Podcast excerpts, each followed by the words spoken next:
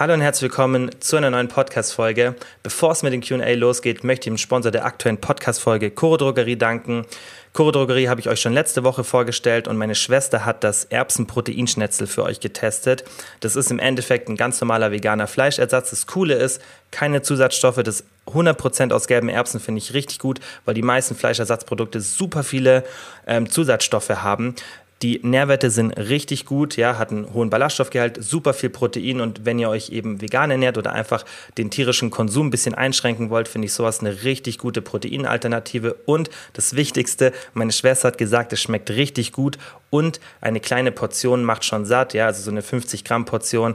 Das heißt auch für die Sättigung super. Probiert es einfach mal aus. Ich finde das Produkt richtig, richtig cool. Ich habe es euch verlinkt in der Beschreibung. Einfach auf den Link gehen oder chorodrogerie.de das Erbsenproteinschnetzel in der Suche eingeben, im Warenkorb Kilian 5 eingeben, dann spart ihr nochmal 5% und dann geht es jetzt los mit dem Podcast. Kilians Brain Podcast. Ich habe mir für euch ein paar Ernährungs- und Trainingsfragen rausgesucht, wie immer ein bisschen mehr der Fokus auf Ernährung und würde sagen, wir fangen direkt mit Frage Nummer 1 von der Melissa an und zwar, wie lang sollte ein Minicut dauern bei höherem Defizit? Und dafür kurz zur Erklärung, was ist ein Minicut? Ein Minicut ist im Endeffekt eine sehr aggressive Diät. Das ist jetzt nicht irgendwie in der Literatur so beschrieben, sondern das ist eher so ein Szenebegriff, Minicut. Und ähm, bei dieser aggressiven Diät schaut man halt, dass man wirklich ein hohes Defizit für einen kurzen Zeitraum macht, ja, und somit eben die negativen Auswirkungen auf den Stoffwechsel begrenzt, ja, und dann eben einen sehr effektiven und sehr hohen Fettverlust erreicht, das aber wirklich nur kurz macht. Und entwickelt hat sich dieser Minicut bei, ja, in der Bodybuilding-Szene bei den Leuten, die im Endeffekt in der Aufbauphase sind, das heißt, die eine Muskelaufbauphase machen und einfach keine lange Diät machen wollen, sondern einfach schauen, dass sie in dieser Muskelaufbauphase ihren Körperfettanteil im Rahmen halten. Ja, weil das logischerweise man Muskeln aufbaut, baut man auch immer ein bisschen Fett auf. Und damit man einfach dann das, den Körperfettanteil wieder eine Zeit lang reduzieren kann, ohne Muskelmasse einzubüßen, hat sich eben dieser Minicut etabliert. Ich finde es auch eine sehr, sehr sinnvolle Strategie. Habe es auch schon ganz, ganz oft gemacht, habe auch im Podcast schon oft davon gesprochen. Und da stellt sich natürlich die Frage, okay, wie lange kann man sowas machen? Ja? Und bei einem Minicut geht man wirklich hart rein. Generell so 40 bis 50 Prozent Defizit, auch wenn der Körperfettanteil nicht so hoch ist, würde ich euch ja sonst nicht empfehlen. Da kommt aber später auch noch eine Frage zu dem Thema und macht es dann im Endeffekt für einen relativ kurzen Zeitraum. Und ich würde euch empfehlen, maximal vier bis sechs Wochen. Das ist aber schon die obere Grenze. Ja, eher tendenziell zwei bis vier Wochen. Ich finde, so vier Wochen ist eigentlich so der Sweet Spot, weil in den ersten zwei Wochen, da tut sich meistens noch nicht so viel. Der Körper muss auch erstmal wieder so ein bisschen ähm, effektiv werden in der Fettverbrennung, außer man macht schon relativ viel ähm, Cardio, wobei das auch nochmal ein separates Thema ist. Aber es macht auf jeden Fall Sinn, den Körper auch erstmal so ein bisschen auf die Fettverbrennung einzustellen. Ja, das ist tatsächlich so, dass der Körper ein bisschen effektiver Fett verbrennt, wenn man auch regelmäßig ähm, Cardio vor der Diät macht. Ähm, aber Trotzdem würde ich euch empfehlen, wenn ihr das macht, ja, so drei bis vier Wochen, damit ihr wirklich einen Effekt seht. Ihr könnt es aber auch kürzer machen. Ich mache es immer vier Wochen lang, aber nicht länger ähm, als vier bis sechs Wochen, weil sonst habt ihr einfach irgendwann diese negativen Stoffwechselanpassungen und die wollen wir ja vermeiden. Und dann ist auch das, das Ziel und der Sinn des Minicuts verfehlt, wenn man das einfach für einen zu langen Zeitraum macht. Deswegen vier bis sechs Wochen ist so der Sweet Spot. Und ihr müsst mal schauen, ich meine, ich habe schon mal eine Podcast-Folge aufgenommen ähm, zu dem Thema. Ansonsten, wie gesagt, 40 bis 50 äh, Prozent Kaloriendefizit, das ist dann schon ordentlich. Ja? Also da kann man nicht so viel essen. Und allein aus dem Grund äh, würde ich es nicht lange empfehlen, weil man kann es auch nicht wirklich ähm, sehr, sehr lange durchhalten. Dann war Frage Nummer zwei von der Lara. Kann mir ein Leben ohne Kalorienzählen nicht vorstellen? Ist das schlimm? Nein. Es kommt natürlich darauf an, wieso. Also wenn du die Kalorien zählst, weil du Angst hast vor bestimmten Lebensmitteln oder weil du extrem Angst davor hast zuzunehmen und es aus einer sehr negativen Sichtweise heraus passiert, dass du das brauchst als Kontrolle für dich, dann finde ich es nicht so gut, weil dann solltest du erstmal lernen, einfach so ein bisschen entspannter zu werden, deine Kalorienzufuhr auch so ein bisschen abzuschätzen und äh, das Kalorienzählen eher als Tool zu sehen. Wenn man jetzt aber sagt, und das machen viele so, ich mache das ja tatsächlich auch so, also ich track nicht dauerhaft, aber ich überschlage jeden Tag meine Kalorien, was für mich auch eine Art von Kalorienzählen ist. Und ähm, für mich ist es gar kein Problem, ich mache das gerne, ich habe damit kein Problem, das zu machen. Und man muss einfach so ein bisschen den Mittelweg finden. Ja, wenn das bei dir natürlich zwanghaft ist und du damit diese Angst kompensierst und ständig die Kontrolle darüber haben willst, was du isst, dann würde ich dir das nicht empfehlen. Ja, du solltest auf jeden Fall da entspannt sein und lernen, Kalorien auch ein bisschen per Auge abzuschätzen. Was ich definitiv nicht empfehlen würde, ist, dass du sagst, okay, du willst ein Leben lang alles abwiegen und aufs Gramm genau in deiner Tracking-App eingeben.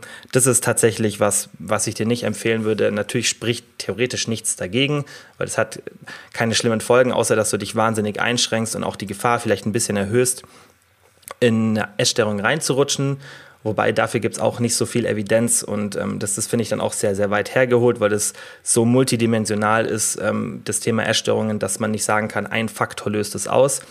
Dementsprechend würde ich nicht sagen, dass es unbedingt gefährlich ist, aber für deine eigene Lebensqualität sollte es eher ein Ziel von dir sein, dass du davon wegkommst, ähm, wenn du das wirklich deswegen machst. Wenn du aber sagst, so wie ich, hey, ich mache das einfach gern, ich überschlage meine Kalorien und ähm, das ist ja auch das, was ich generell den meisten empfehle, dann spricht nichts dagegen. Aber ich denke, du sprichst schon ein bisschen davon, die Kalorien wirklich explizit zu zählen, ständig alles abzuwiegen. Dann würde ich dir eher sagen, versuch ein bisschen davon wegzukommen. Und ihr wisst ja, ich bin somit der größte Verfechter vom Kalorienzählen. Aber halt, wenn die Situation es ähm, verlangt und wenn man das gelernt hat, dass man es dann wieder lässt, ähm, wenn man halt einfach gut damit umgehen kann. Ja, ich, es gibt auch Phasen, da zähle ich wieder Kalorien, wenn ich meine Kalorien einfach ein bisschen genauer haben will, wenn ich merke, boah, jetzt muss ich wieder ein bisschen aufpassen vom Gewicht. Natürlich ist das alles so meckern auf hohem Niveau, aber das ist halt der eigene Anspruch, den ich an mich habe und ich kann ja selber entscheiden, ob das ein gesunder Anspruch ist oder nicht. Und wenn ich eine Diät mache, dann mache ich es natürlich auch. Da würde ich auch jetzt nicht so äh, frei Schnauze das machen, einfach ähm, damit ich effizient bin. Weil für mich das Kalorienzählen einfach die effizienteste Methode ist, um am schnellsten an mein Ziel zu gelangen. Und dann mache ich lieber eine Diät, die mit Kalorienzählen verbunden ist, die aber halb so lang dauert wie eine ohne, weil ich einfach weiß, was Sache ist und diesen Fehler nicht mache, dass ich meine Kalorienzufuhr unterschätze, was ich euch ja auch schon oft erklärt habe, dass es ganz menschlich ist und dass es da auch Studien gibt, die das beweisen. Und dementsprechend ist Kalorienzählen ein super Tool, aber ein Leben lang Kalorien zu zählen, ist für die meisten meiner Meinung nach nicht erstrebenswert und auch nicht sinnvoll. Man sollte dann irgendwann in so eine Methode umswitchen, wie ich sie mache. Ja? Wenn ihr so Standardmahlzeiten habt, ich habe euch ja auch in der letzten Folge gesagt, ich mache mal eine separate Folge dazu. Aber wenn ihr zum Beispiel so Standardmahlzeiten habt, zum Beispiel heute habe ich ähm, bei meinem Frühstück habe ich so ja, 500, 600 Kalorien gehabt. Und das weiß ich. Also ich weiß, es hat ungefähr, vielleicht hat es 450, vielleicht hat es 650. Das spielt keine große Rolle, wenn ich mein Gewicht halten will. Ja, das heißt, ich muss es nicht genau wissen. Und ähm, darum geht es, dass man einfach ungefähr jede Mahlzeit einschätzen kann. Und solange man nicht zehn Mahlzeiten pro Tag isst, wenn man da sich bei drei Mahlzeiten jeweils um, sechs, äh, um 200 Kalorien verschätzt, was ja unwahrscheinlich wäre, dass ich mich jedes Mal um 200 Kalorien nach oben verschätze, sondern manchmal verschätze ich mich nach oben, manchmal nach unten, dann gleicht sich das aus dann passiert da nichts. Und selbst wenn was passieren würde, dann würde ich das ja auf der Waage merken. Ja, das heißt, wenn ich mich regelmäßig wiege oder im Spiegel anschaue, dann merke ich ja, wenn mein Gewicht nach oben geht und dann merke ich ja, dass mein Kalorienschätzen per Kopf scheinbar aktuell nicht so genau ist oder dass ich zwischendurch zu viel snack, dann sieht man das ja. Das heißt, man hat ja auch immer so ein bisschen ein Kontrollinstrument und das finde ich ist eigentlich die erstrebenswerteste Variante, wenn man so ein bisschen penibel ist beim eigenen Körperfettanteil, dass man dann sagt, okay, Kalorienzählen ist ein bisschen zu akribisch, ich mache das halt so im Kopf. Und das ist bei mir jetzt auch nicht so, dass ich bei jeder Mahlzeit dran sitze und mir überlege, boah, wie viel Kalorien hat die, sondern ich mache das halt so ungefähr und ihr habt ja dann auch irgendwann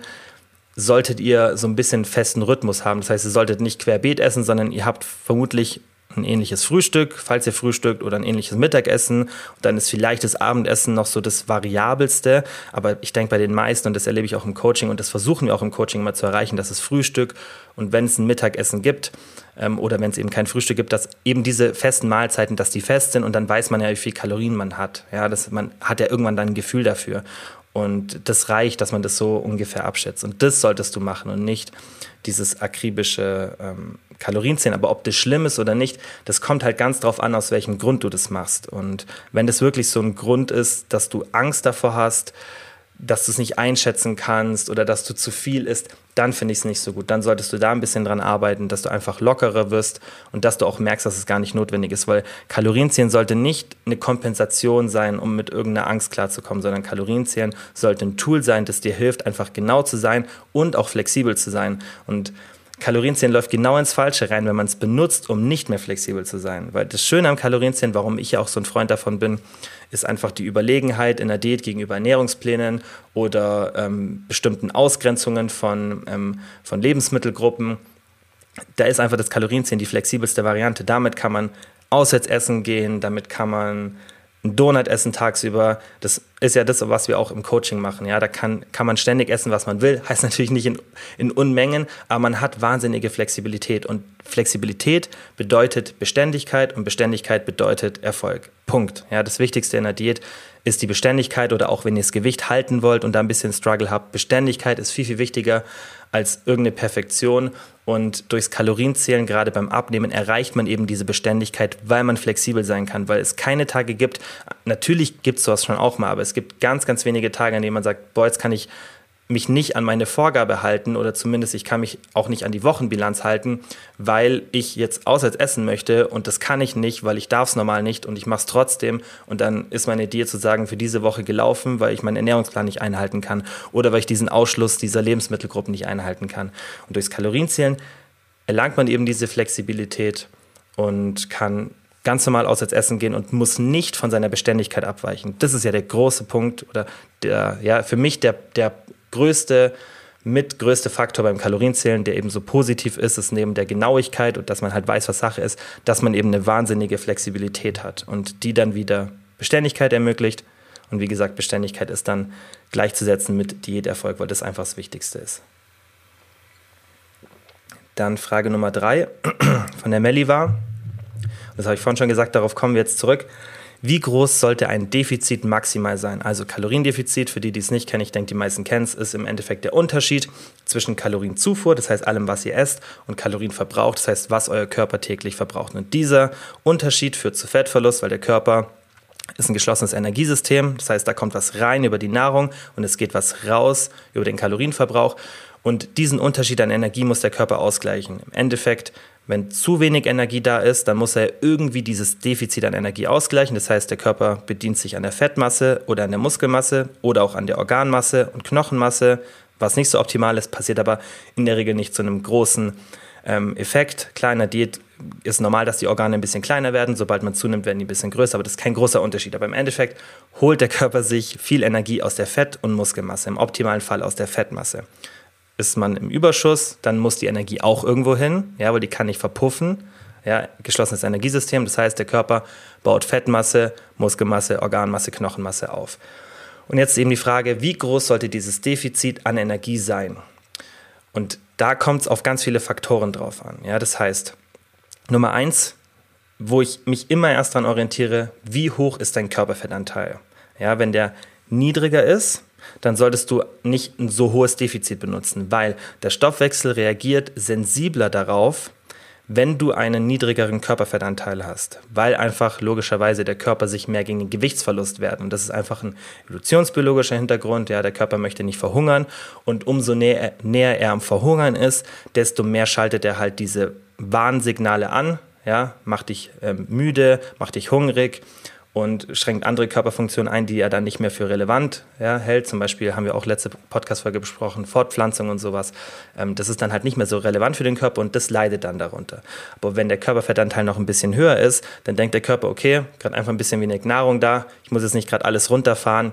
Und dann ist die Reaktion des Stoffwechsels halt nicht so krass. Das heißt, umso höher dein Körperfettanteil ist, umso größer darf dein Defizit sein. So meist auch immer im Coaching. Wenn ich eine Person neu bekomme den Fragenbogen ausfüllt, schaue ich mir das an. Okay, dann wird auch gefragt, wo schätze dein Körperfettanteil an? Kann man mit so Bildern ein bisschen einschätzen. Und ähm, wenn wir dann die erste Planung machen, dann schaue ich mir eben an, okay, wo ist die Person in, in, diesem, in dieser Range von den, ähm, vom Körperfettanteil und demnach plane ich auch das Defizit. Ja? Das heißt, wenn jemand mit einem relativ hohen Körperfettanteil kommt, dann gehe ich auch stärker ins Defizit, weil der Körper das einfach besser mitmacht. Und so würde ich es euch auch empfehlen. Dann natürlich immer aufs Biofeedback achten, weil das ist sehr, sehr unterschiedlich. Manche Leute, die haben zwar niedrigen Körperfettanteil, aber die können trotzdem für eine bestimmte Zeit ein hohes Defizit handeln. Und das ist immer so, dass jeder Körper anders reagiert. Deswegen natürlich auch auf euer Biofeedback achten. Das heißt, bin ich müde, wie gestresst bin ich, wie ist meine Libido, wie gut schlafe ich, wie viel Hunger habe ich, Ja, gehe ich gern zum Sport, bin ich da motiviert, wie geht es mir allgemein? Auf dieses Feedback einfach achten, ändert sich da irgendwas? Und dann kann es nämlich auch sein, dass man einen hohen Körperfettanteil hat und auch ein hohes, Defi äh, ja, doch ein hohes Defizit zu Problemen führt. Ja, das kann man eben nicht so über einen Kamm scheren, sondern muss auch immer ein bisschen auf den eigenen Körper achten. Aber tendenziell hohes Gewicht oder hoher Körperfettanteil, besser gesagt, ermöglicht auch gleichzeitig ein bisschen höheres ähm, Kaloriendefizit. Ich würde euch aber empfehlen, 40 bis 50 Prozent ist so die, wirklich die obere Grenze, das, was ich vorher mit dem Minicut angesprochen habe. Wenn man wirklich einen hohen Körperfettanteil hat, irgendwo so 45 Prozent plus, dann kann man das schon machen. Menschen, so gerade Frauen, also diese Körperfettanteile waren jetzt auf Frauen bezogen, ähm, Frauen, die unter 30 Prozent sind, Männer, die unter 15 Prozent sind, da würde ich es euch nicht empfehlen, ähm, in so eine hohe Range zu gehen. Also da solltet ihr nicht an diese 40, 50 Prozent gehen. Generell finde ich immer so der Sweet Spot vom Defizit ist so 20 bis 30 Prozent. Aber ich mache es mittlerweile auch lieber mit festen Zahlen, ähm, weil auch die Variabilität der Gewichte bei Frauen tatsächlich nicht so groß ist und dann es ein bisschen angenehmer ist und man da auch ein bisschen besser das kalkulieren kann. Aber tatsächlich ähm, würde ich euch empfehlen, irgendwo 20 bis 30 Prozent ist eigentlich das Defizit, das ich den meisten empfehlen würde. Dann die Frage Nummer vier war, ist Seilspringen geeignet zum Abnehmen und in welcher Form? Also Seilspringen finde ich ist eine gute Variante abzunehmen oder beziehungsweise das Abnehmen zu unterstützen, weil ihr einfach dadurch Kalorien verbraucht und es praktisch ist, weil ich finde, man muss ja auch immer schauen, wie gut passt irgendwas in den Alltag ein, rein, ist was bezahlbar, braucht man irgendwie viel Equipment, braucht man viel Motivation, muss man jetzt zum Beispiel, keine Ahnung, wenn man laufen geht, klar kann man direkt einfach vor die Tür gehen und laufen, aber wenn man vielleicht ein bisschen urban wohnt, will man vielleicht jetzt nicht direkt in der Stadt laufen, ja, wo die ganzen Abgase sind und dann muss man sowas ja natürlich auch mal beachten, ist ja alles ein Zeitfaktor. Und Seilspringen kann man irgendwie auf der Terrasse, auf dem Balkon, wahrscheinlich geht es auch noch gerade so vom Platz, theoretisch auch in der Wohnung, ja, wenn man vielleicht im Erdgeschoss wohnt und jetzt nicht unbedingt Nachbarn unter sich hat. Das heißt, Seilspringen ist eine Low-Budget- ähm, und Low-Platz-Variante, die ich sehr, sehr gut finde. Der Kalorienverbrauch ist natürlich schwer einzuschätzen, weil die Intensität ist relevant. Ja? Das heißt, je nachdem, wie intensiv ihr Seil springt, ändert sich natürlich auch der Kalorienverbrauch. Aber ihr könnt auf jeden Fall irgendwo zu, so zwischen 5 bis 10 Kalorien pro Kilogramm Lean Body Mass für 60 Minuten rechnen. Ja? Das heißt, eine Person mit einem durchschnittlichen Körperfettanteil von, ja, jetzt, wenn man eine Frau nimmt, irgendwie 30 Prozent und die hat eine normale Intensität, die wird dann irgendwo bei ja, 200 bis 300 Kalorien landen ja, für eine Stunde. Das ist jetzt nicht wahnsinnig viel, aber es verbrauchen andere Kardioarten auch. Aber wie gesagt, das ist jetzt nur so eine ganz grobe, ganz schnell im Kopf überschlagene Rechnung.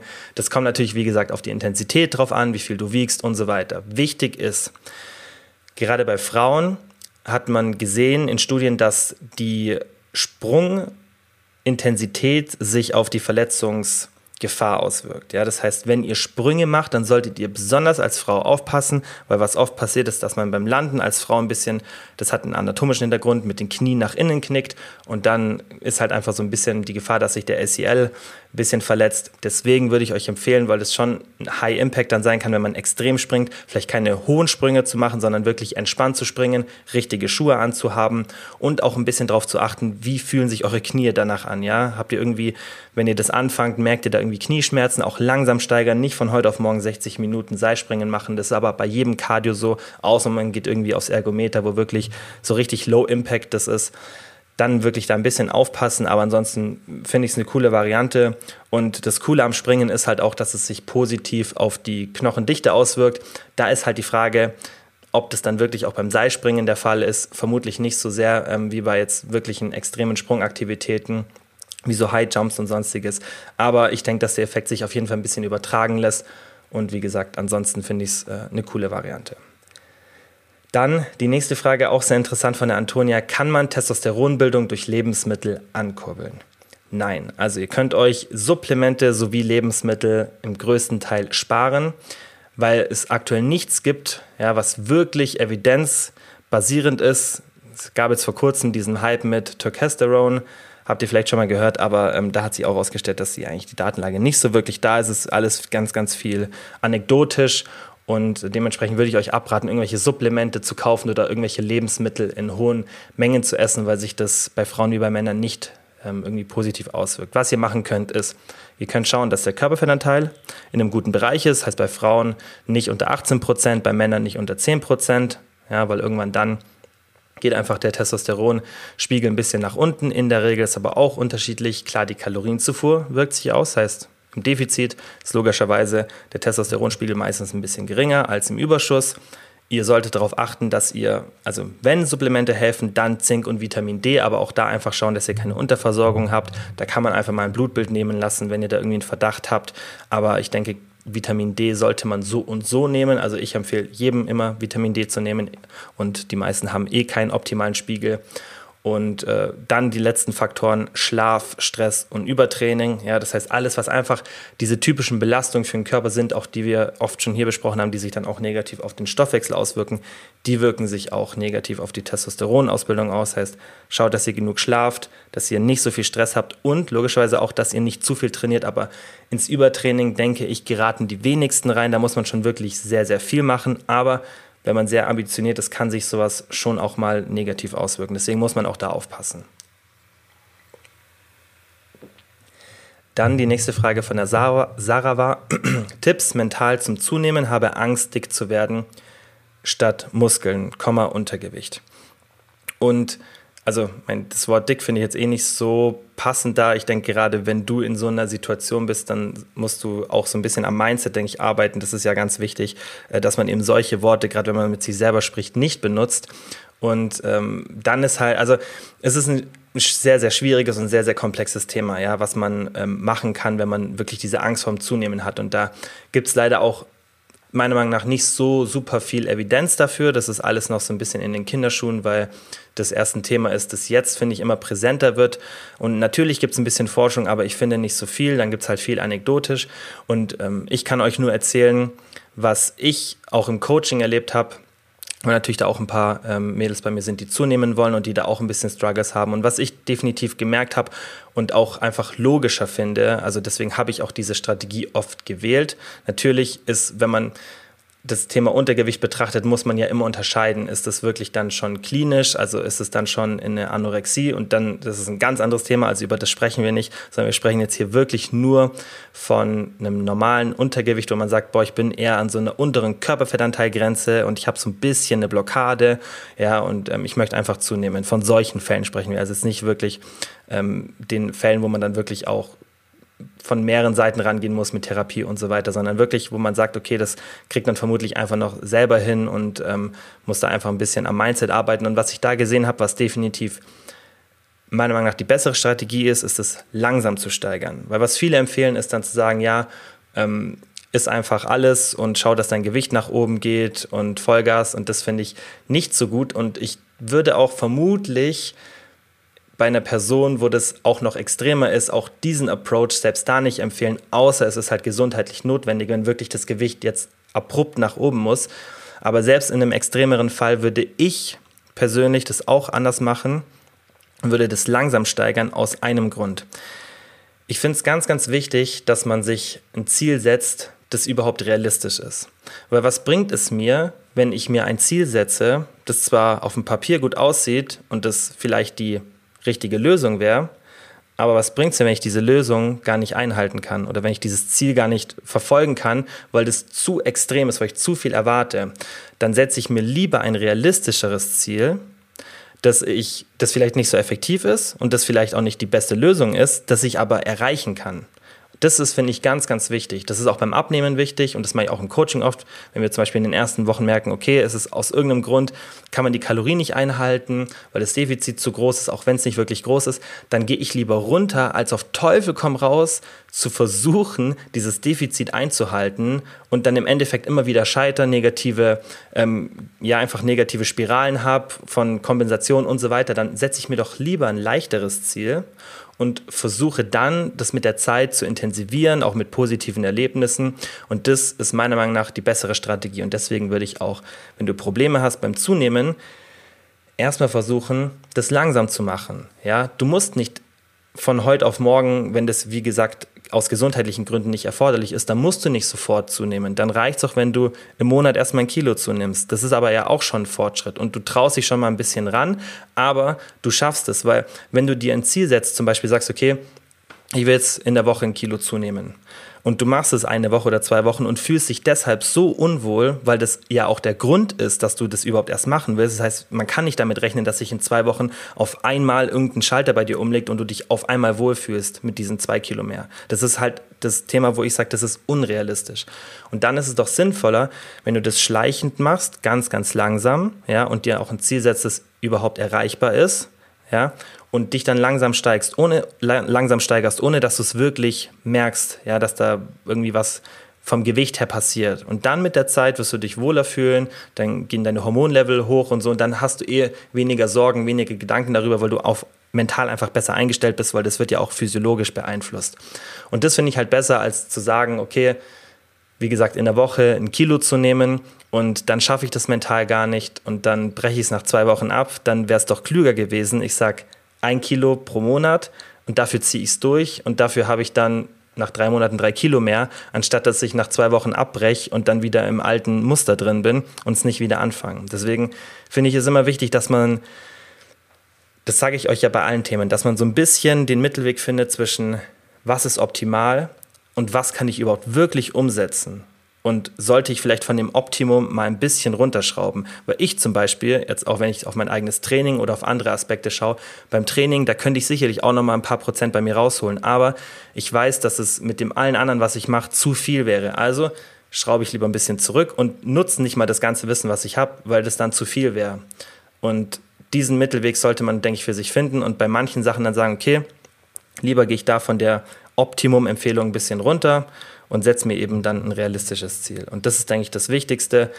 Das ist aber nochmal ein komplett separates Thema, wie man das mental machen kann. Vielleicht mache ich mal eine Podcast-Folge mit jemandem, der das so ein bisschen durchgemacht hat. Das ist, denke ich, mal ganz interessant, das zu hören, ähm, wie man da auch so ein bisschen mental die Blockaden lösen kann. Aber gerade von der Strategie her, ja, vor dieser Angst, dass man da besser ähm, das in den Griff bekommt, ist, denke ich, erstmal so ein langsamer Approach wichtiger als so ins kalte Wasser schmeißen, weil das führt dann oft dazu, dass man ja einfach wieder genau da zurück hingeht, wo man davor auch war, weil es einfach zu viel zu früh war. Dann war die nächste Frage von der Nele. In der Diät nur 1500 Kalorien essen, Körperfettanteil ist bei 27 Prozent und 57 Kilo. Kommt natürlich darauf an, wie hoch jetzt dein Verbrauch ist und wie hoch dein Defizit ist. Das heißt, man kann das, also ich kann es jetzt schwer beurteilen, aber warum ich die Frage ausgesucht habe, ist, weil ich sagen, euch sagen möchte, dass die Realität der Diät ist, habe ich ja schon öfter gesagt, dass wenn man einen kleinen Körper hat, ja, das heißt keinen großen Frame, vielleicht ein bisschen kleiner ist und wie gesagt der Frame der Knochen auch nicht so groß ist, dass man generell einfach nicht viel Körpermasse in diesem Frame hält, dann muss man das immer ein bisschen anders betrachten, ja, als wenn man jetzt einfach einen größeren Körper hat. Das heißt, man kann nicht eine Frau, die 1,60 groß ist und jetzt nur als Beispiel 65 Kilo wiegt, vergleichen mit einer Frau, die 1,80 ist und 85 Kilo wiegt. Genauso wie man keinen Mann mit 1,70 und 75 Kilo mit einem Mann vergleichen kann, der 1,90 ist und 95 Kilo wiegt. Das sind andere Körper und das sind dann auch ganz andere ähm, Hungerlevel, die die Körper haben. Ja, ein kleinerer Körper hat einfach auch weniger Hunger. Man ist, also das wird ja alles immer so über einen Kamm geschert. Ja, aber wir Menschen sind so individuell und ich verstehe auch gar nicht, wieso man überhaupt bei diesem Thema, also viele Leute, die ja auch das dann irgendwie auf Social Media behandeln, die verallgemeinern dann, finde ich, viel, aber ohne mal so ein bisschen logisch nachzudenken. Also selbst wenn man sich mit diesem Thema nicht auskennt, dann ist es ja nicht so weit gedacht, dass eine Frau, wie gesagt, die 1,60 ist, vielleicht auch ein bisschen weniger Hunger tendenziell, natürlich gibt es immer Unterschiede, aber tendenziell weniger Hunger hat als eine Frau mit 1,80, weil das ist ein viel größerer Körper und unsere Körper sind nicht so stupide, dass die ja, einen Cut haben und dass alle Körper den gleichen Hungerlevel haben, dass da irgendwas genetisch äh, genau gleich abläuft. Das ist ja total individuell. Und die Körper und äh, unser Körper kann sich super selbst regulieren und der ist super auf sich selber eingestellt. Und das ist immer ein ganz wichtiger Punkt, dass man das versteht, dass man das nicht, also wie soll ich das erklären, weil man kann es nicht verallgemeinern, weil ich immer so Aussagen höre, ja, man sollte keine Diät unter 1500 Kalorien machen. Und ihr wisst ja, ich bin der Letzte, der für extreme Diäten ist und Crash-Diäten, aber ich kenne auch die Realität, dass wenn eine Frau 2000 Kalorien verbraucht oder überhaupt, ich habe es auch im Coaching, dass manche nur 1900, 1800 Kalorien verbrauchen. Nicht Diät, sondern das ist der Kalorienverbrauch, weil die einfach klein sind, wenig wiegen. Und es gibt schon auch mal Fälle, dass man irgendwie nur zwei, drei Kilo verlieren möchte oder ja, in diese Richtung, wo ich dann sage, okay, das ist auch nicht gefährlich vom Körperfettanteil und das ist jetzt einfach so und da ist der, die Zufuhr nicht so hoch. Also muss ich auch von der, äh, der Verbrauch ist nicht so hoch, sorry, aber ich muss dann auch von der Zufuhr tief gehen, damit ich überhaupt Fettverlust erreiche. Und das ist auch nicht schlimm, weil es geht um die Defizithöhe. Das ist die Auswirkung für den Körper, nicht die exakte Kalorienzufuhr. Das heißt, man kann nicht sagen, eine Kalorienzufuhr, die bei x tausend Kalorien liegt, die ist negativ, sondern man sollte sich eher an der Defizithöhe orientieren, weil das ist ja das, was der Körper ausgleichen muss. Das ist das, was der Körper spürt und das ist das, was relevant ist. Das heißt, orientiere dich nicht so an den Kalorien, sondern orientiere dich eher an dem, was ich vorhin gesagt habe, mit Defizithöhe, Körperfettanteil und so weiter. Und wenn du einen Körperfettanteil hast von 27 Prozent, bist du als Frau in einem ganz normalen Rahmen und da ist noch nichts Negatives. Ja, das heißt, du musst jetzt nicht darauf achten, dass du ein super kleines Defizit hast, sondern du kannst ein ganz normales 600 Kalorien Defizit machen pro Tag. Und wenn du 2100 Kalorien verbrauchst und dann 1500 essen möchtest, dann go for it. Und das ist natürlich immer ein bisschen schwierig, weil mit 1500 Kalorien kann man nicht so viel machen, aber auch da gibt es geschickte Strategien, dass man sagt, Montag bis Freitag Diät, Wochenende Erhaltung, habe ich halt nur fünf Diättage, dafür kann ich da ein bisschen mehr wieder essen, regelmäßige Diet Breaks, gute Mahlzeitenplanung und so weiter. Aber die Realität der Diät, und das habe ich schon oft gesagt, ist, dass manche kleine Frauen mit einem kleinen Frame einfach in der Diät wenige Kalorien zur Verfügung haben das kann man halt akzeptieren oder nicht, aber das ist leider so und was mich stört, ist, dass es halt oft, also ich sehe das ganz oft in irgendwelchen YouTube-Videos oder bei irgendwelchen Influencern, dass sie dann ja so Sachen raushauen, wie von wegen, ja, man sollte nie diese 1500 Kalorien unterschreiten und so. Aber das ist halt nicht so. Das ist viel, viel komplexer, das Thema und ähm, ja, das ist ja, das, das führt äh, zu einfach zu nichts, äh, solche Aussagen und äh, man sollte sich da eher an anderen Faktoren und ähm, am Mechanismus orientieren und nicht an absoluten Zahlen. Ja, das ist wie wenn ich sage, niemand sollte mehr als 200 Gramm Protein essen. Ja, wenn aber ein Mann 1,90 ist und einen riesen Frame hat, und extreme Muskelmasse, ähm, dann macht es für den Sinn. Nur weil für mich das viel zu viel wäre, ist es für ihn vielleicht nicht zu viel. Das, also warum, warum ich das sage oder wieso ich die Frage, wie gesagt, überhaupt genommen habe, ist, weil man verstehen muss, dass jeder Körper individuell ist und man echt viele Faktoren immer beachten muss. Deswegen ist das Thema ja auch so komplex, was ja aber auch, also ich finde es interessant, aber es ist ja auch ein, ein, gutes, weil man kann das alles immer sehr individuell anpassen. Und das, was ihr im Podcast hier lernt, ist ja immer eben dieses individuelle Anpassen. Das heißt ja nie von mir, ja, macht jeder zwei Gramm Protein, sondern immer ein bisschen eine Erklärung dazu und ein bisschen den Mechanismus verstehen, damit man dann einfach individuell handeln kann. Und genauso sollte man es in der Diät auch machen, wenn man die Kalorienzufuhr plant, dass man eben nicht einfach ja, schaut, dass ich nicht unter x Kalorien bin oder von irgendjemandem die Kalorienzufuhr nachmache, sondern dass ich wirklich schaue, okay, was ist mein Körperfettanteil, ähm, was ist mein Gewicht, ja, was ist mein Kalorienverbrauch und was, wie sollte ich das für mich selber planen. Dann die nächste Frage war, die auch tatsächlich sehr oft kommt, und zwar How to, wie am besten schnell freie Klimmzüge trainieren. Welcher Zeitraum ist realistisch? Falls die Frage schon mal dran war, tut mir leid, ich bin mir nicht mehr sicher, aber ich mache es kurz. Also, wenn ihr Klimmzüge trainieren wollt, und das wollen ja viele, dann ist immer erst das Aller, Allerwichtigste, Specificity is King. Ja, das ist ein Spruch aus dem Englischen und zwar, dass ihr das, was ihr trainieren wollt oder was ihr erreichen wollt, sollte die oberste Tra Trainingspriorität haben. Ja, zum Beispiel keine Ahnung, wenn Fußballer besser Fußball spielen wollten, wollen, sollten die nicht irgendwelche Drills zuerst machen, sondern die sollten zuerst einfach mal Fußball spielen. Jetzt ganz simpel gesagt. Wenn ihr Klimmzüge machen wollt, solltet ihr nicht irgendwie Latzug oder irgendwelche additiven Übungen machen, sondern solltet ihr erstmal genau diese Übungen trainieren. Das ist immer das Wichtigste, wenn ich irgendwo besser werden will. Oder bei Kniebeugen ist es doch auch oft so, wenn man sich dann spezialisieren will und an so einem Gewichtsplateau ist, dass dann oft empfohlen wird, ja, man soll irgendwie Box-Kniebeugen machen oder sonstiges, anstatt dass man erstmal schaut, okay, kann ich vielleicht noch ein bisschen mehr Kniebeugenvolumen machen, um einfach noch besser in der Technik zu werden und so weiter. Und das ist erstmal Nummer eins. Heißt, wenn du Klimmzüge frei schaffen willst, dann ist erstmal wichtig, dass du schaust, dass du irgendwie eine Möglichkeit hast, diesen Klimmzug überhaupt mal zu trainieren. Und was ich immer am geschicktesten finde, was tatsächlich die Nummer eins Empfehlung von mir ist, dass ihr schaut, dass ihr euch irgendwie also dass ihr irgendwie an die Klimmzugstange hochkommt und von der obersten Position, ja, wo die Ellenbogen an den Körper rangeführt sind, dass ihr euch da langsam und kontrolliert rablasst, dann wieder hochkommt, wieder ablasst. Das funktioniert oft, wenn es so Klimmzuggeräte gibt. Wo man dann auch ähm, mit einem unterstützenden Gewicht arbeiten kann oder wenn euch irgendjemand hochhelfen kann, ja, wenn das die Möglichkeit gibt, dann macht es, weil gerade in dieser negativen Phase, wo ihr euch herablasst, da ist ja auch dieser muskelstimulierende Effekt am größten, ja.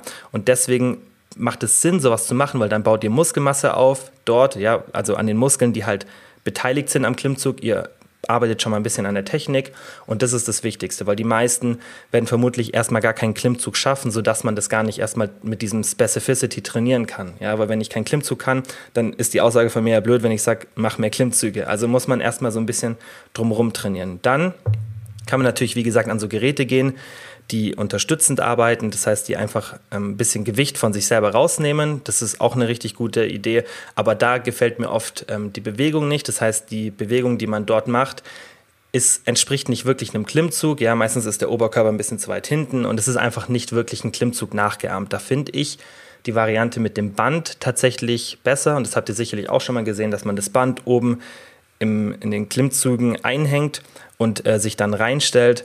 Das ist aber ein bisschen problematisch und das habe ich auch schon auf dem Gym gesehen, dass viele Probleme haben, dann da reinzukommen und das zu machen und dann die richtige Stärke vom Band einzustellen.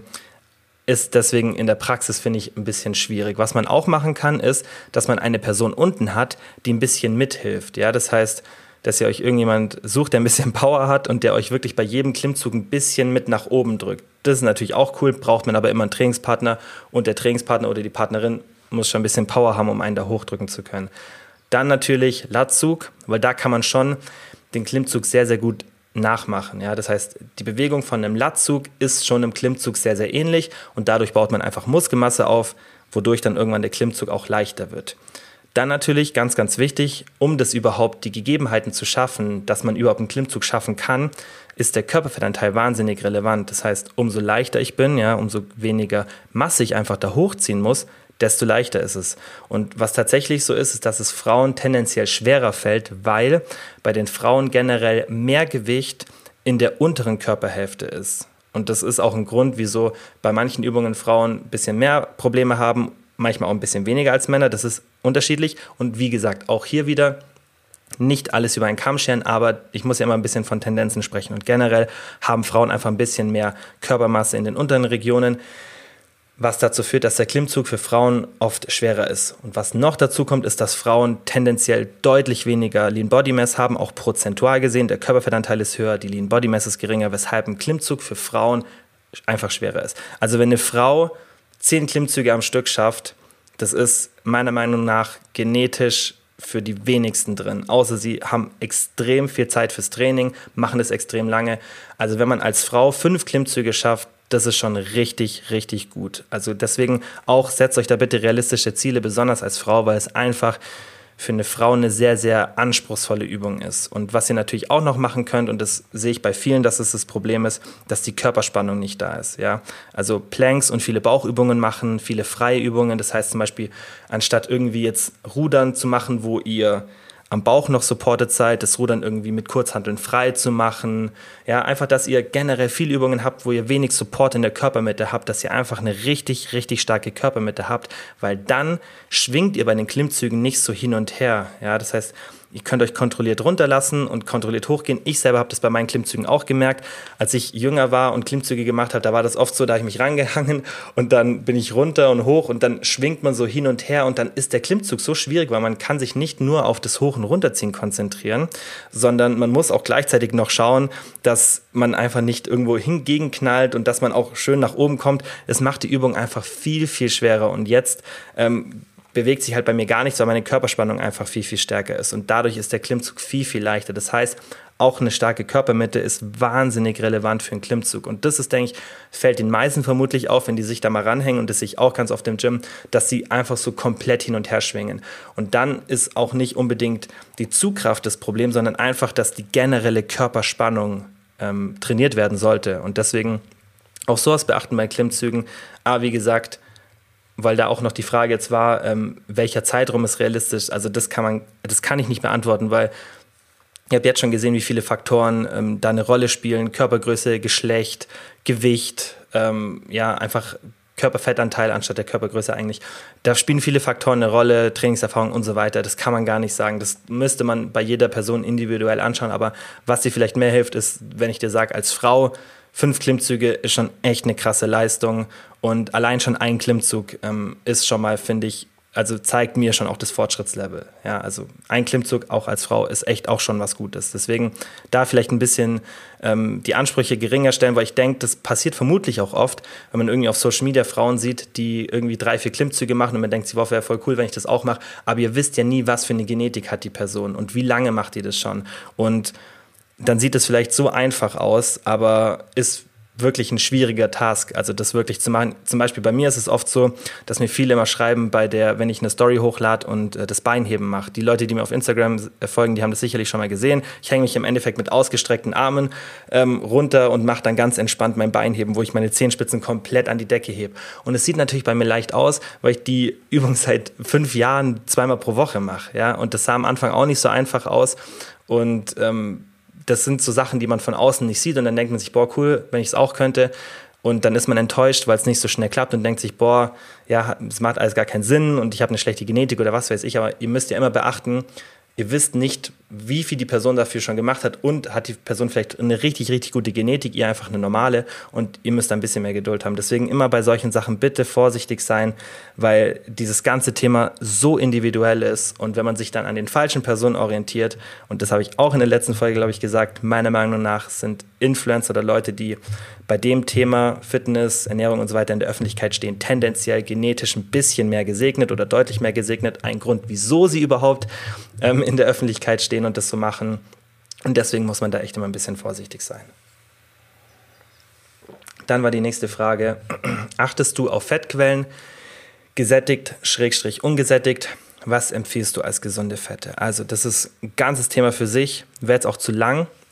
Um ähm, das jetzt in einer Frage zu beantworten, mache ich vielleicht auch mal eine separate Folge, vielleicht so komplett mit den Makronährstoffen. Wäre, denke ich mal, ganz interessant. Was ich mache und was ich euch auch empfehle, ist, achtet nicht so sehr darauf, gesättigte, ungesättigte Fettsäuren. Achtet eher darauf, dass ihr möglichst viele ungesättigte Fettsäuren ja, zu euch nehmt und dass ihr Transfette meidet, weil unsere Ernährung ist generell ein bisschen zu hoch an gesättigten Fettsäuren, die sind aber nicht schlecht. Ja, es ist nur wichtig, dass man eben ein bisschen ausgeglicheneres Verhältnis hat und dass man die Ernährung shiftet, weil wenn etwas in der Ernährung bei uns normal ist, dann muss man eher darauf achten, dass man es shiftet und nicht, dass man ausschließt. Ja, das heißt, ich würde jetzt nicht sagen, weniger gesättigte essen, sondern mehr ungesättigte, weil dadurch erreicht man den gleichen Effekt, weil man ja dann ersetzt und dann muss man gar nicht auf zwei Sachen achten. Das finde ich meistens die geschicktere Strategie und zu wenig gesättigte Fettsäuren sind auch nicht gut, eher in Abstinenz von ungesättigten Fettsäuren. Ja?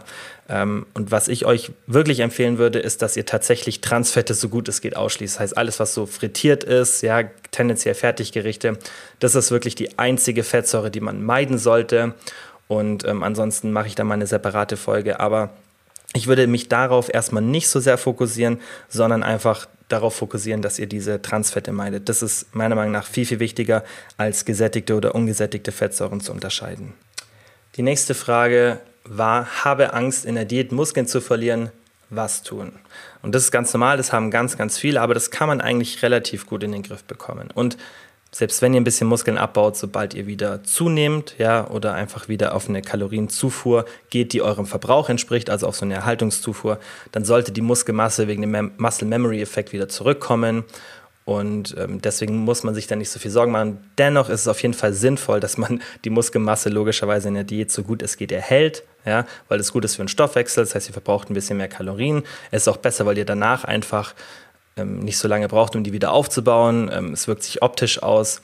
Und wenn der Körper weniger Muskelmasse, das habe ich ja vorhin erklärt, durch das Defizit ausgleicht, ja, das heißt, er verbrennt weniger Muskelmasse, um das Defizit auszugleichen, dann verbrennt er mehr Fett. Das heißt, wenn man mehr Muskelmasse schützt, verbrennt man automatisch mehr Fett, weil ein größerer Teil des Defizits durch eben Verbrennung von Fett ausgeglichen wird und nicht von Muskelmasse. Ja, wenn jetzt zum Beispiel, damit man das direkt versteht, wenn jetzt ein Defizit von 500 Kalorien euch anschaut und der Körper verbrennt 100 Kalorien in Form von Lean Body Mass und nur 400 Kalorien in Form von Fettmasse, wenn wir das shiften und der Körper nur noch 20 Kalorien in Form von Lean Body Mass verbrennt, dann haben wir 480 Kalorien in Form von Fettmasse. Das heißt, wir haben mehr Fettverlust, weil wir mehr Muskelmasse schützen. Ja, das heißt, der Fettverlust wird nicht irgendwie angekurbelt, sondern einfach ein größerer Teil des Defizits wird durch Fettverbrennung oder durch Heranziehen von Energie der Fettmasse ausgeglichen. Was ihr aber machen könnt, damit ihr eben keine Muskeln abbaut, ist Nummer eins, ihr könnt euch denken, viel Protein. Das heißt, eine hohe Proteinzufuhr, irgendwas zwischen zwei und zweieinhalb Gramm, finde ich, das kann man sich am leichtesten merken. Man kann ja noch ein bisschen genauer werden,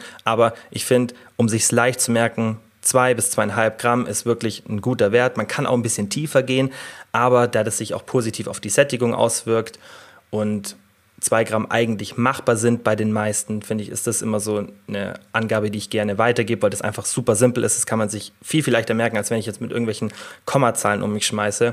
Deswegen zwei bis zweieinhalb Gramm würde ich euch empfehlen, einfach als easy ähm, Merkpunkt. Dann regelmäßige Diet Breaks. Ja, das heißt, nicht so lange eine Diät machen. Das heißt, immer mal wieder eine Phase, in der ihr eine Woche eine Diätpause macht. Auch da habe ich schon eine separate Folge gemacht. Deswegen sage ich dazu nicht zu viel, weil das sonst viel zu lang wird die Folge. Deswegen hört euch am besten diese Folge an, wie Diet Breaks funktionieren, also regelmäßige Diet Breaks. Kein zu hohes Defizit bei einem geringen Körperfettanteil, weil da auch einfach die Gefahr ist, dass ihr schneller und mehr Muskelmasse abbaut.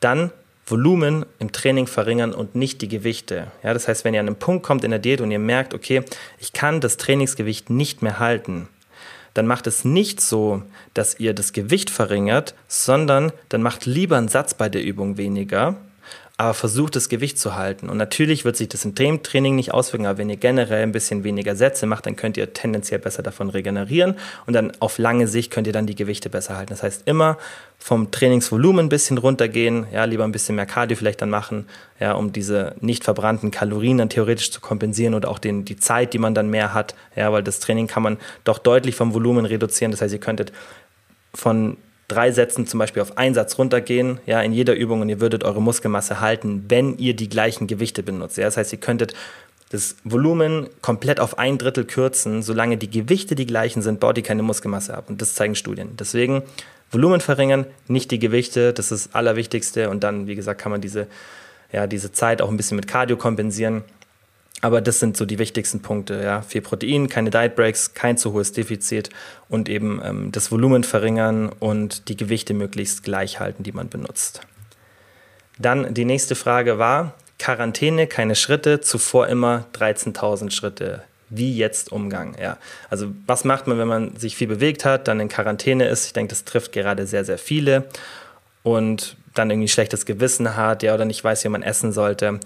Und in der Regel ja, ist ja die Quarantänezeit nicht so lange, irgendwas zwischen ein und zwei Wochen. Und das ist eine Zeit, die meiner Meinung nach auf jeden Fall gerade mental überbrückbar ist in so einer Situation. Da muss man einfach sich ein bisschen immer wieder dran erinnern, hey, da passiert nichts Schlimmes. Man baut vielleicht ein ganz bisschen Fett auf, das tut sich aber sofort danach wieder normalisieren. Klar kann man ein bisschen weniger Kalorien essen, um diese geringere Aktivität zu kompensieren. Was aber auch die Realität ist, ist, dass man oft, wenn man zu Hause ist, gelangweilt ist oder ja generell mehr Essen vor sich sieht und dann vielen das schwer fällt, die Kalorien einzuhalten. Das habe ich jetzt im Coaching oft bemerkt und deswegen muss man auch nicht die Kalorien unbedingt verändern. Also wir haben im Coaching tatsächlich ganz oft gar nichts gemacht, weil das in dieser Woche gar nicht notwendig ist und ich finde, das ist auch wichtig so für das eigene Mindset und das eigene Mentale, dass man lernt in solchen Situationen einfach mal ein bisschen stabil zu bleiben und nicht immer zu versuchen, dann sofort das irgendwie von den Kalorien zu kompensieren, weil das ist ja wieder dieses extreme Verhalten, wo man dann wirklich so dieses Micromanagement macht. Und klar verbraucht man vermutlich deutlich weniger Kalorien, ja, wenn man logischerweise viel, viel weniger Aktivität hat, weil 13.000, das ist schon ordentlich und das fällt dann runter auf vielleicht 4.000 Schritte ja, in der Wohnung, die man so täglich macht, wenn überhaupt. Und ähm, dann ist natürlich der Kalorienverbrauch deutlich geringer, aber mehr als ein bisschen die Kalorien reduzieren würde ich nicht machen. Vielleicht schauen, dass du dich, solange es gesundheitlich geht, in der Wohnung ein bisschen ähm, bewegst. Aber ich würde mir, weil es so ein kurzer Zeitraum ist, wirklich keine Gedanken machen und auch die Zeit nutzen, da ein bisschen entspannter zu werden. So, und jetzt die vorletzte Frage. Was hältst du von Everydays Smart Proteinkapseln? Und ich habe eigentlich gesagt, dass ich eigentlich nicht so gern über andere Produkte oder andere Dienstleistungen sprechen möchte, weil ich nicht ähm, ja, da so negativ sein möchte und nicht meinen Content damit bestücken möchte, dass ich mich über andere Sachen irgendwie aufrege oder lustig mache oder kritisiere. Aber ich denke mir, wenn wirklich Werbesprechen komplett Werbeversprechen komplett falsch sind, meiner Meinung nach. Und wenn ich auch denke, dass es sinnvoll ist, was zu sagen, werde ich es in Zukunft, denke ich, schon machen. Und ähm, ich habe selber da Werbung ausgespielt bekommen und ein Coaching-Mitglied hat mich auch danach gefragt, was ich davon halte. Und deswegen dachte ich mir, okay, weil ich es echt jetzt immer öfter sehe und ähm, ich das teilweise irreführend finde, was dort äh, dargestellt wird, muss ich was dazu sagen. Also, ich fand erstmal cool, was, es, was das Produkt verspricht. Ja, weil sowas habe ich mir schon lange gewünscht, so wie es da hingeschrieben wird. Und zwar sind es im Endeffekt so, sie nennen es, glaube ich, Presslinge, ja, das heißt komprimiertes Protein. Und ich dachte mir so, oh cool, weil wenn ich, also war früher so, wenn ich in einer Phase bin, wo ich keine Diät mache und unterwegs bin, dann hatte ich immer das Problem, dass ich nicht so leicht auf meine Proteinzufuhr gekommen bin. Und da ich jetzt auch nicht so den krassen Hunger habe, fand ich es immer oder ich hätte es praktisch gefunden, wenn ich irgendwas hätte, wo ich einfach nur eine, so, einen, so einen ganz stark komprimierten Ball esse einfach, der ganz, ganz viel Protein hat und dann ist es in Ordnung. Und ich habe mir gedacht, okay, theoretisch wäre es schon möglich, wäre wahrscheinlich wahnsinnig schwierig, diesen Ball dann zu essen, weil der so komprimiert ist. Aber genau sowas hätte ich mir vorgestellt, dass man Protein in eine Kapsel irgendwie komprimiert und dann wirklich mit fünf solchen Kapseln auf einmal 40 Gramm Protein zu sich nimmt. Wäre mir lieber gewesen, als irgendwie einen Shake zu trinken. Egal, ist jetzt auch nicht so wichtig, aber ich fand die Idee erstmal cool. Als ich es gelesen habe, dachte ich mir, wow, cool, endlich macht jemand das, was ich mir eigentlich schon ewig lang gewünscht habe. Dann habe ich ein bisschen näher geschaut und war auch erstmal verwirrt von der Aussage, denn dort steht dann, sieben Presslinge entsprechen 30 bis, oder es steht nicht dran, aber es ist bildlich so dargestellt, dass eben sieben von diesen Presslingen stehen dran und dann ist so ein Cut im Bild und dann sieht man, wie jemand einen Proteinshake ins Wasser tut oder einen Shaker und dann steht dran 30, 40 Gramm Eiweiß. Das heißt, für mich als Kunde hat das so gewirkt, ah, sieben Presslinge entsprechen 30 bis 40 Gramm Eiweiß. Natürlich steht dann unten noch dran, ähm, dass es die gleiche Menge an essentiellen Aminosäuren ist. Das heißt, es ist kein irreführendes Werbeversprechen, weil es steht dann dran, dass damit gemeint ist, die essentiellen Aminosäuren. Aber ich muss ehrlich sagen, als ich das so überflogen habe, habe ich das erstmal so wahrgenommen. Erst als ich dann genauer geschaut habe, habe ich diesen Satz gelesen und gemerkt, was sie eigentlich meinen. Das heißt, sie meinen, in sieben von ihren Presslingen sind die gleichen, also ist die gleiche Menge in Gramm an essentiellen Aminosäuren, als wenn man jetzt einen 30 bis 40 Gramm Proteinshake zu sich nimmt. Und das mag stimmen. Habe ich jetzt nicht überprüft von den genauen Werten, obwohl sie es alles aufgeschlüsselt haben. Aber da glauben wir denen jetzt einfach mal, dass das stimmt. Ähm, und ja, gehen einfach mal davon aus, das passt soweit. Aber ich finde es dann trotzdem irreführend, also für mich persönlich war es irreführend, vielleicht nehmen andere Leute das anders wahr, aber für mich war es irreführend, weil es für mich erstmal suggeriert hat, sieben Presslinge sind 30 bis 40 Gramm Eiweiß. Und ich denke, und das ist auch meine größte Kritik, Leute, die sich damit nicht auskennen, besonders mit dem Begriff essentielle Aminosäuren und das geht ja schon ein bisschen ins Komplexe dann rein, die verstehen nicht, dass da ein Unterschied von der Wirkung gerade auf den Muskelaufbau und generell ist. Ja, da, es ist ein Unterschied, ob ich jetzt weil das sind diese sieben, sieben Presslinge haben dann, glaube ich, äh, ich glaube, einer hat ein Gramm Protein. Das heißt, du hast sieben Gramm Protein gegen 30 bis 40 Gramm. Aber jetzt eine Person, die sich proteinreicher ernähren möchte, die kauft sich das Produkt und denkt sich, boah, voll cool, ich soll ja mehr Protein essen und das entspricht ja dem gleichen Wert, also nehme ich einfach diese Presslinge und das ist natürlich falsch. Und da ist auch die Studienlage ganz klar, das heißt, die haben da jetzt nicht irgendwas Neues entdeckt, sondern die haben sich halt darauf fokussiert, diese essentiellen Aminosäuren abzudecken und mein Gott, können sie ja machen, auch wenn ich das Produkt ehrlich gesagt nicht so sinnvoll finde, aber das wäre ja nicht so schlimm, aber wie gesagt, ich finde es nicht so gut, weil das ein bisschen irreführend dargestellt wird und die Effektivität ist natürlich auch in Bezug auf Muskelaufbau nicht gegeben. Und auch da ist die Studienlage eindeutig und da gefällt mir auch nicht, äh, was da an Leucingehalt drin ist. Das heißt, da ist jetzt, ich habe mal geschaut, so in diesen sieben Presslingen ist ein bisschen mehr als ein Gramm Leucin drin. Und wenn ich so ein Produkt additiv nehmen würde, also wenn ich mir überlege, wo ist der Wert wirklich in der praktischen Welt für jemanden, dann hätte ich gesagt, okay, jemand, der sich vegan ernährt, da würde ich sagen, okay, macht sowas vielleicht sogar Sinn, weil da ist tatsächlich so, dass es, das habe ich auch schon oft empfohlen, dass man ein bisschen mehr Leucin supplementieren könnte, was ich generell nicht empfehle. Aber für Leute, die sich eben hauptsächlich von pflanzlichen Proteinquellen ernähren, da fehlt eben dieser Leucingehalt generell und der ist eben sehr, sehr relevant für die Muskelproteinsynthese, die für den Muskelaufbau relevant ist oder auch für den Muskelerhalt.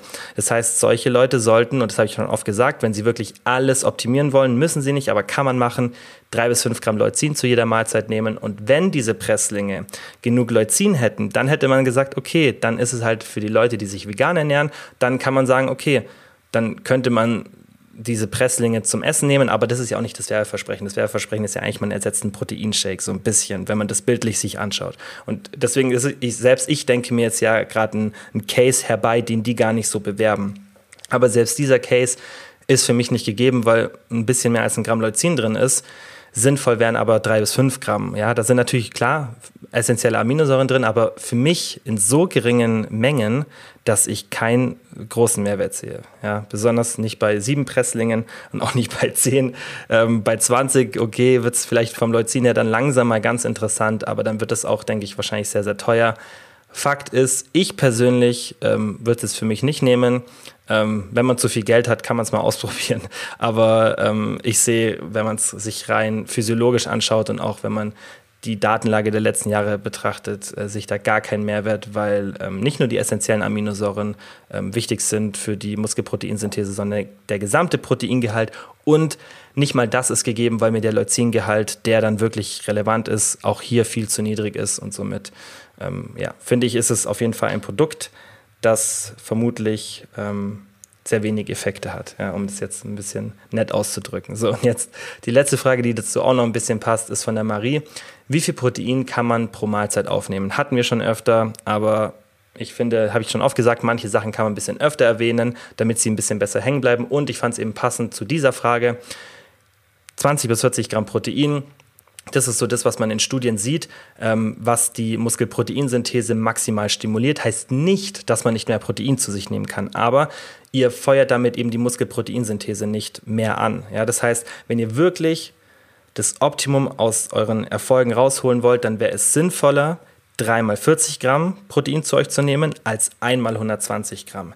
Wenn man jetzt aber Intermittent Fasting macht und sagt, hey, ich esse nur einmal oder zweimal und habe nicht eben diese 120 Gramm Protein aufgeteilt auf drei oder vier Mahlzeiten, sondern vielleicht auf eine oder zwei, ja, auch wenn man es auf zwei macht, mit zweimal 60 Gramm wäre man deutlich über diesen 40, macht es trotzdem.